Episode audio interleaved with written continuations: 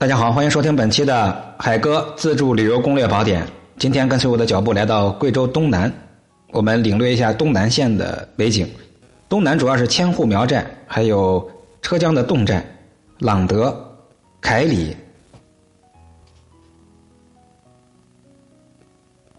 这几个地方非常有名。东南县啊有三个游线，第一个是朗德到西江千户苗寨，第二个是车江侗寨到丰登寨，第三条线呢是巴沙寨，然后是曾冲鼓楼小黄。我们听不清字儿没关系啊，咱们到那个地方到处都有地图，自己指点一下地图。其实听本栏目啊有一个技巧，建议各位手里拿着一个当地的地图。边看边听，这样更直观。我当初学习旅游、增长旅游的一些备课的时候啊，全是按照这个方法，很管用的。黔东南地区的旅游主要是公路为主，进出黔东南是以铁路为主，在在黔东南里面是公路为主。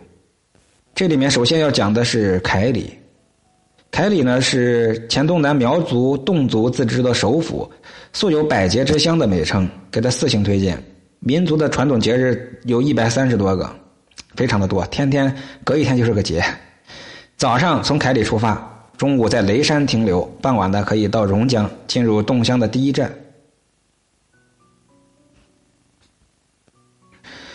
凯里作为首府，相对于黔东南其他地区要繁华的多，吃住条件比较好。大十字一带晚上有夜市，颇为热闹。营盘路的民族宾馆附近，每逢周末还有集会。这集市主要集中交易苗族的绣片、银饰，还有少数民族特色的小物件。别忘了去转转。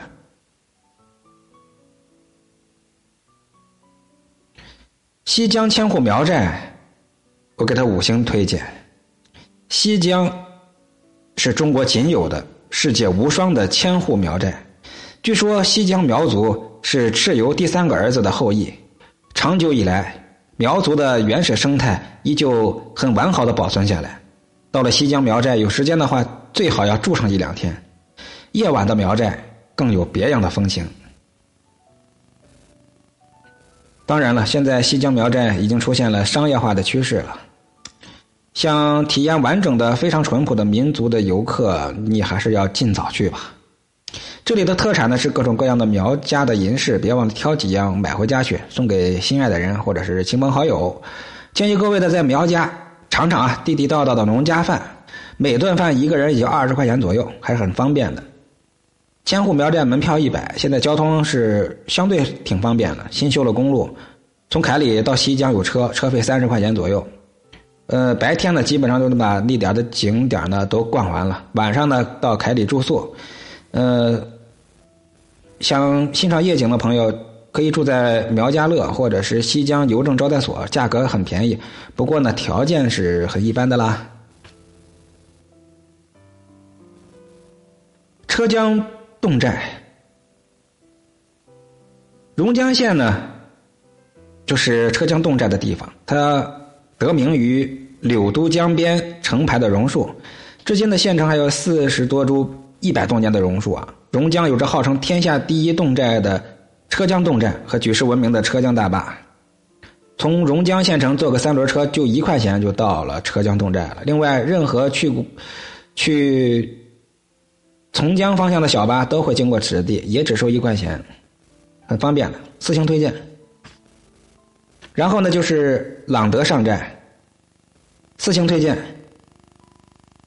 朗德上寨是全国重点文保单位，也是清咸丰同治年间苗族起义领袖杨大六的出生地。游客到这儿可以亲身体验为了接待贵宾而设的十二道拦路酒，酒量大的可以敞开喝啊。不过这后劲儿挺大，反正去的人你如果都喝完，肯定会，嗯，过一会儿嘛，你会头晕脑胀，甚至就高了，翻篇了，断片了。给他四星推荐吧，在凯里汽车站搭乘中巴，直接有到朗德上寨的风雨桥的车，九块钱，很方便。龙里古城，四星推荐，它始建于明朝的洪武年间，呃，是咱们国家南方保存最好的古代的军事城堡之一，有可能是黔东南唯一的全是汉族居住的古镇了。因为当代，因为唐代啊，著名的诗人王昌龄曾被贬谪在这儿而出名。龙里古城在凯里搭乘到锦屏的客车，然后转至古城的旅游客车，得倒一次车才能到。绍兴侗寨四星推荐。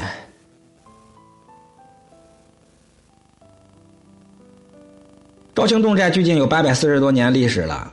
黎平县最大的侗寨，也是最古老的侗寨之一，有八百多户人家，三千八百多人。现如今可能就四千多人了，是世界上最大的侗族的聚居村落，民族风情相当浓厚了，被称为侗乡第一寨，有五座鼓楼群、五座戏台，还有五座风雨桥，其中鼓楼群被列为世界之最。这地方免费，凯里古城也免费。都是四星推荐，在黎平汽车南站有直达的客车。最后说的是小黄，这名挺独特啊，小黄听着像是旺旺的名字。小黄是侗族地区比较远、比较远近闻名的侗歌窝，自成体系，魅力独特，曾经到法国表演过。平时只有独唱、对唱，几个人的合唱也可以听到。真正的侗族大歌，只有在节日的时候才能听到。是隆重的，最隆重的是农历八月十五的中秋赛歌会。他们这个大歌是挺有名气的，富有乐理，确实挺好听，难度非常大，是非常具有特色的。喜欢音乐的朋友可以到那儿去看看。到小黄没有车坐，没有班车，你可以在高增这个地方坐坐个摩的。得三四十块钱，一定要记好稿价。路况非常差，做好被颠儿的心理准备。一句话推荐吧，还有几个地方，一个是宰荡，宰相的宰，荡秋千的荡。著名的宰荡位于距离榕江县城二十公里的大山里，在榕江有车前往。这里侗家传统的甘南楼房，独具魅力的田园风光，青石铺就的街巷。非常的迷人，然后呢，还有曾冲鼓楼。从江以鼓楼家族中最年长的曾冲鼓楼闻名，鼓楼二十二层宝顶，不用一根钉子，不用一钉一铆，是全木结构，考古和建筑研究价值颇高。从榕江坐去亭洞方向的农工车，或者从从江包一辆吉普车往返得二百。然后呢，还有个小景点啊，风灯寨。沿着榕江到黎平的公路前行大概四十多分钟，就可以到达一个叫风灯坳的地方。那里隐藏着一个鲜为人知的世外桃源般的侗寨——风灯寨。古道斜阳，木楼人家，民族民间音乐的绝唱，侗族大歌在这里回响着。各位有空别忘了去看看。越是这些名声不是特大的，有时候它越是原生态啊。从榕江，你坐一个开往黎平的客车，到风灯坳下，走个百十米就到了。其其实这个村寨就在三二幺国道的边上，还是很方便的。最后呢，就是加榜梯田，加榜梯田气势非常磅礴，线条很优美，尤其是在注水之后，璀璨的荧光泛着涟漪，风景如画呀。值得注意的是，这里还有美味的稻田鲤鱼，鲜美十足，是不可错过。到那别忘尝尝，这鱼挺鲜的。呃，从从江或者榕江坐车前往载便的班车，途经党纽村路口就行了。其实你在从江给司机说一下就行，他在那儿在加棒梯田会给你下车。每天上午有一班车，票价三十多块钱。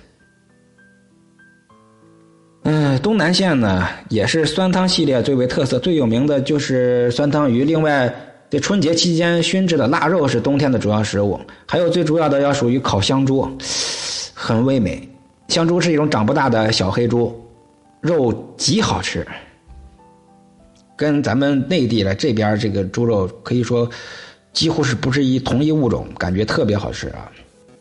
比烤乳猪好。呃，如果购物的话，榕江的蜜桔、柚子，然后蚌钱、贵阳的糟辣椒都是比较不错的。如果你对苗族刺绣有兴趣的话，可以在凯里 或者是沿途的少数民族的村寨里面留意一下，包括头上戴的、身上穿的绣片什么都可以搞价。不过比较集中的还是在凯里。那黔东南首府凯里的住宿条件相对好，其他的沿线其他的招待所呢，反正就是招待所的级别，招待所嘛，就是那样啊，就是那样。本期呢就说到这儿吧。贵关于贵州呢，就剩下最重要的这个北部了。贵州的北部也是有可圈可点的地方。好，咱们下期接着聊，别忘了分享、转发、订阅、关注。我是海哥，报名我们的走遍中国活动。也可以跟我联系，添加我的个人微信就行了。我们下期接着聊，拜拜。我的微信在往期节目标题里去可以找一下，就是我的昵称的十个字的首拼字母“四海户外旅游美食达人”这十个字的首拼字母。